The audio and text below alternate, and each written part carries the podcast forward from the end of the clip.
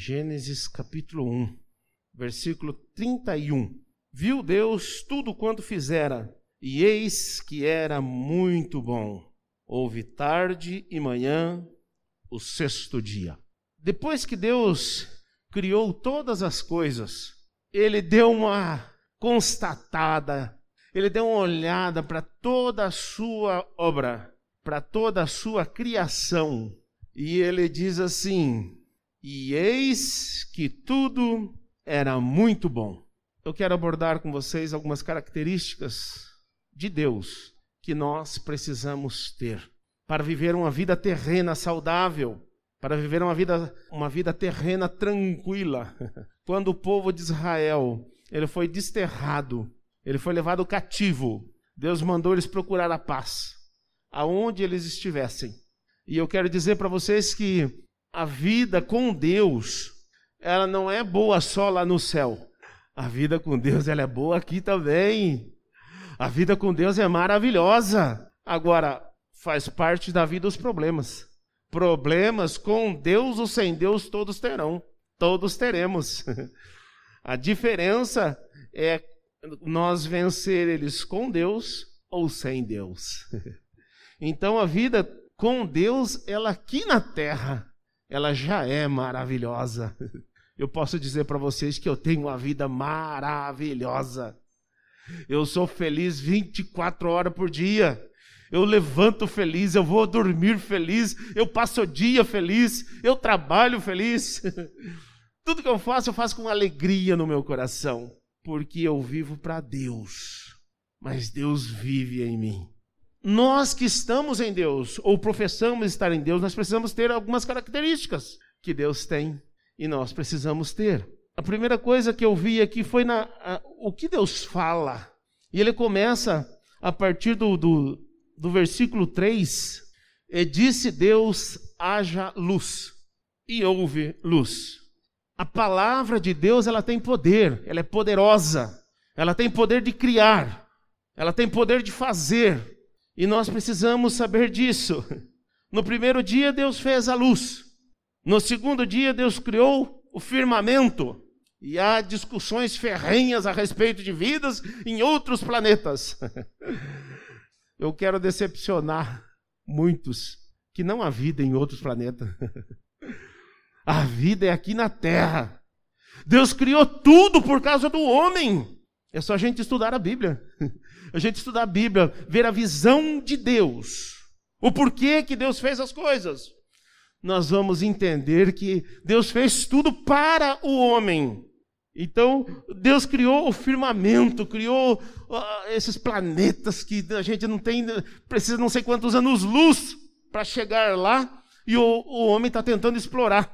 Eu vi uma reportagem que os mais ricos do mundo os três mais, mais ricos do mundo, eles têm algo em comum, que são um é a filantropia, mas o, um deles, o, o, dono da Tesla, ele quer criar uma, uma cidade em Marte. O sonho dele é criar uma cidade em Marte. Mas Deus fez o firmamento, mas tudo ele fez por causa do homem. Então a palavra de Deus ela é poderosa. No terceiro dia, Deus criou a porção seca, a terra. Ela, ele separou das águas a porção seca e os mares. A porção seca ele chamou terra e, a, e, e as águas ele chamou mares. E nós estamos vivendo nela, né? No quarto dia Deus criou o sol, a lua e as estrelas. É, no quarto dia. E a gente vê que Deus diz: haja luzeiros no firmamento, nos céus. E houve. tudo criado pelo poder da palavra. No sexto dia, Deus criou os animais sobre a terra. Só que daí ele diz assim, ó: produza a terra, produza a terra, os seres viventes, conforme as suas espécies, domésticos e segundo a sua espécie. E assim se fez.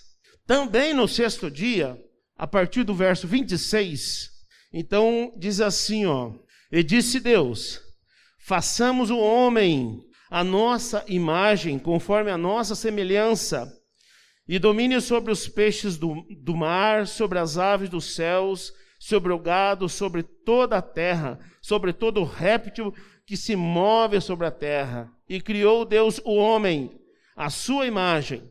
A imagem de Deus o criou, homem e mulher os criou. O sexto dia foi o dia de Deus fazer a sua obra-prima. Foi o dia que Deus fez o homem. A imagem de Deus o criou. E Deus colocou em nós a capacidade de ter as suas características. Eu acho interessante quando eu vejo um filho que é o xerox do pai ou da mãe. Eu acho interessantíssimo. Eu gostaria que os meus filhos fossem um xerox meu. Iam ser lindos, né, irmãos? Que coisa mais linda. Mas é, é, é, é, impressionante. Eu acho isso lindo. Quando você vê um filho, a cara do pai ou da mãe, nós precisamos também entender que nós precisamos ter as características de Deus. E aí, no verso 31, depois que ele criou todas as coisas, e viu Deus tudo quanto tinha feito, e eis que era muito bom. O que Deus faz, irmãos, é bom. O que Deus faz é bom, mas Ele criou através da Sua palavra. Nós também, a nossa palavra, ela precisa gerar vida aos que nos ouvem. A nossa palavra, ela precisa gerar e não destruir. E muitas vezes nós não entendemos que a nossa palavra, ela precisa gerar vida, porque foi o que Deus gerou. Tudo que se move na face da terra, tudo que tem vida na face da terra, foi Deus quem criou. Então a palavra de Deus, ela gera vida. E nós precisamos ter essa característica dentro de nós. O que nós falamos precisa gerar vida. O que nós falamos precisa sair com vida e não com morte. Mas nós vemos, biblicamente falando, que muitas vezes houve morte. O que Deus vê? E ele viu que tudo era muito bom. Deus ele criou todas as coisas perfeita. Deus criou todas as coisas livre do mal. Ele criou todas as coisas boas. Tem um texto que diz que Deus fez o homem perfeito mas ele se meteu em muitas encrencas. Eu achei interessante. Mas Deus ele vê o lado bom da vida. E como é gostoso nós andarmos junto com alguém que vê o lado bom da vida. Deus poderia dizer: Nossa, criei muita coisa, vai me dar muito trabalho. Olha quanta coisa que eu criei em seis dias. Vou ter muito trabalho, vou arrancar meus cabelos. Deus poderia olhar esse lado. É muita coisa, não vou dar conta. Mas Deus, após a criação, ele olhou e disse: Eis que é muito bom. Gente, nós precisamos, para nós viver uma vida aqui na terra feliz, nós precisamos ver o lado bom da vida. E muitas vezes nós só vemos o lado ruim da vida. Ah, porque esse final de ano não sei o quê. Oh, porque essa igreja aqui não sei o quê.